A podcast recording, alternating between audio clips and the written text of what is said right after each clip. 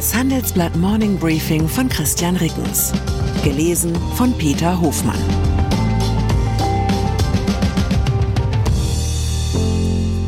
Guten Morgen allerseits.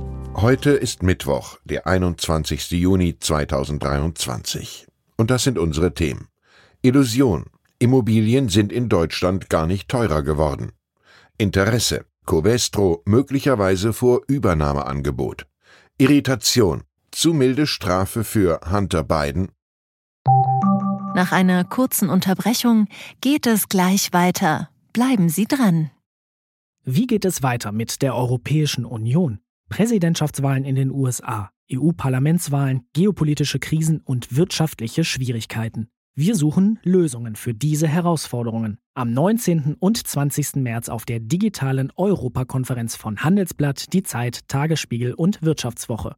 Über die Zukunft Europas sprechen wir mit Bundeskanzler Olaf Scholz, Wirtschaftsminister Robert Habeck und vielen mehr. Kostenlose Anmeldung unter europe20xx.de.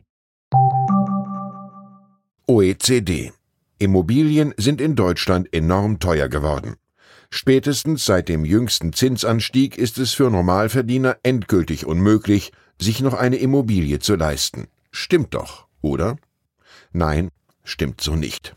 Früher waren Immobilien in Deutschland kaufbereinigt deutlich teurer als heute. Seit 1980 haben sie real, also nach Inflation betrachtet, um gerade mal 15,5 Prozent im Preis zugelegt. Im gleichen Zeitraum stiegen die verfügbaren Realeinkommen jedoch um 40,9 Prozent. Die Industriestaatenorganisation OECD errechnet aus beiden Größen einen Erschwinglichkeitsindex für Immobilien. Der ist seit 1980 deutlich gesunken, wie unsere Grafik zeigt. Bezieht man zusätzlich die Hypothekenzinsen ein, die damals Rekordstände erreichten, war es 1980 sogar viermal so schwer wie heute, eine Immobilie zu finanzieren. Warum gelang es trotzdem so vielen Bundesbürgern? Früher habe man halt mehr gespart als heute, ist sich Rainer Braun, Chef des Wohnungsforschungsinstituts Empirica, sicher. Er sagt, meine Eltern haben bei 10% Zinsen als Einverdienerhaushalt finanziert. Das war eine ganz andere Belastung als heute. Wir sind ein paar Jahre nicht in den Urlaub gefahren oder nur in den Schwarzwald. Womit wir bei der nächsten gefühlten Wahrheit sind. War nicht auch Urlaub in Deutschland früher viel erschwinglicher als heute? Vielleicht kann die OECD da mal nachrechnen. Immobilienkauf. Tatsächlich könnte derzeit sogar ein ziemlich guter Zeitpunkt sein, um eine Immobilie zu kaufen. Die Zinswende am deutschen Immobilienmarkt gibt Käufern neuen Verhandlungsspielraum.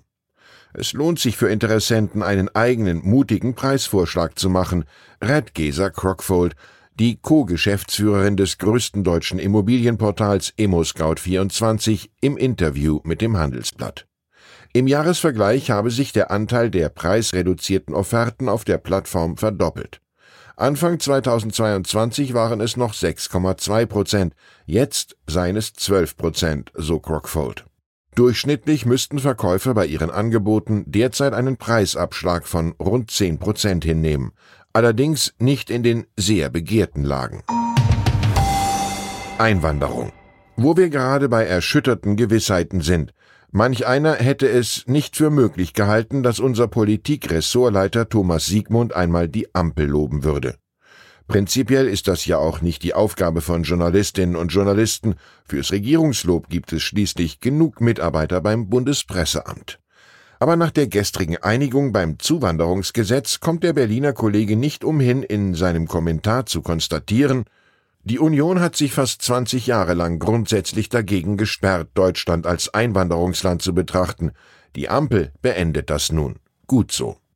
Aber keine Sorge, die Kritik folgt. Um echte Willkommenskultur auszustrahlen, müsse Deutschland nun schleunigst seine Konsularabteilungen und Ausländerbehörden auf Vordermann bringen, denn er schreibt, Heute kann es passieren, dass eine Spitzenkraft von BASF acht Stunden auf den grauen Fluren von Behörden rumsitzt, bevor etwas passiert. Covestro.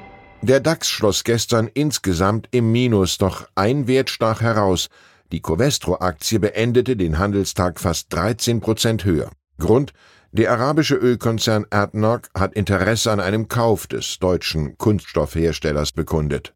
Das Unternehmen habe beim Covestro-Management wegen einer möglichen Übernahme vorgesprochen. sagten drei mit der Angelegenheit vertraute Personen dem Handelsblatt. Zuerst hatten die Nachrichtenagenturen Bloomberg und Reuters über die Gespräche berichtet. Covestro wollte sich dazu nicht äußern. In den Kreisen heißt es, es habe sich um eine erste Kontaktaufnahme gehandelt. Ob es zu einem Übernahmeangebot kommen werde, sei offen. Henry Kissinger mit Gästen aus Politik und Diplomatie und einer Kindermannschaft seines Lieblingsvereins Spielvereinigung Greuther Fürth hat der frühere US-Spitzenpolitiker Henry Kissinger im Theater seiner fränkischen Geburtsstadt seinen hundertsten Geburtstag nachgefeiert. Kissinger erzählte, wie er vor 90 Jahren dort erstmals die Oper Fidelio sah. Kissinger ist zudem einer der letzten Zeitzeugen, die die Spielvereinigung Fürth die deutsche Fußballmeisterschaft erringen sah. Im Jahr 1938 floh er als Sohn jüdischer Eltern mit seiner Familie vor den Nationalsozialisten in die USA.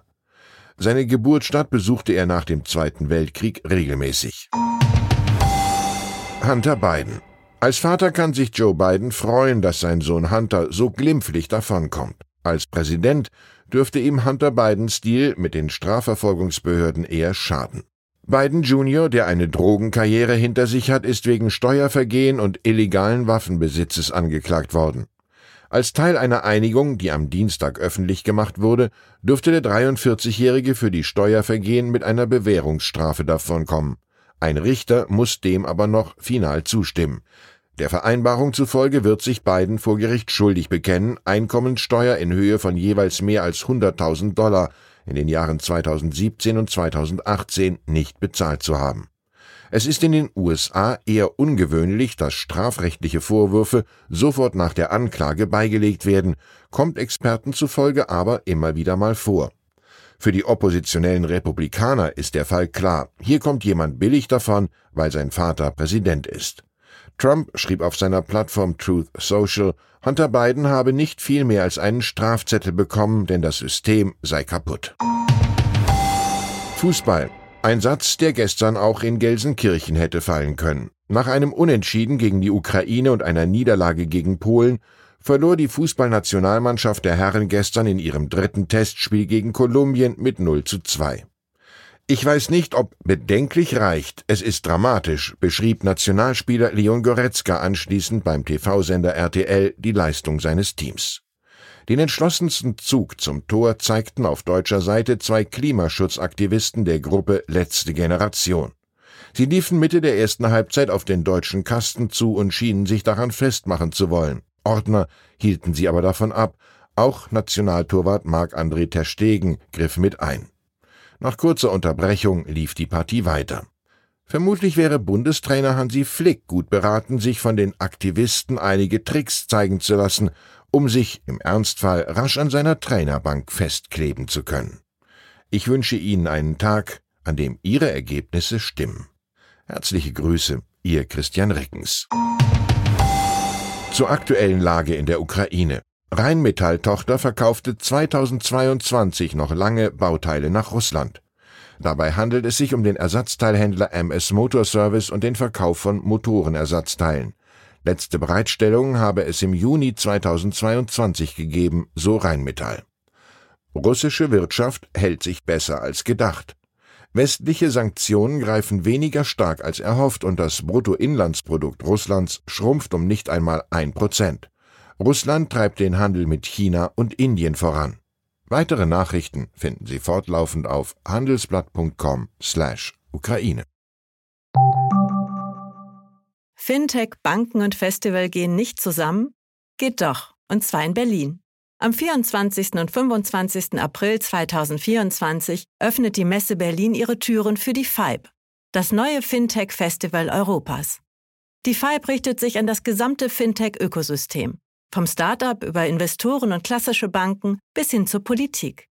Das Event möchte das gesamte Ökosystem zusammenbringen und eine Plattform zum Austausch bieten. Seien Sie dabei und sichern Sie sich jetzt mit dem Code FIBEPODCAST 35% Rabatt auf Ihr Ticket. Weitere Informationen finden Sie unter fibe-berlin.com.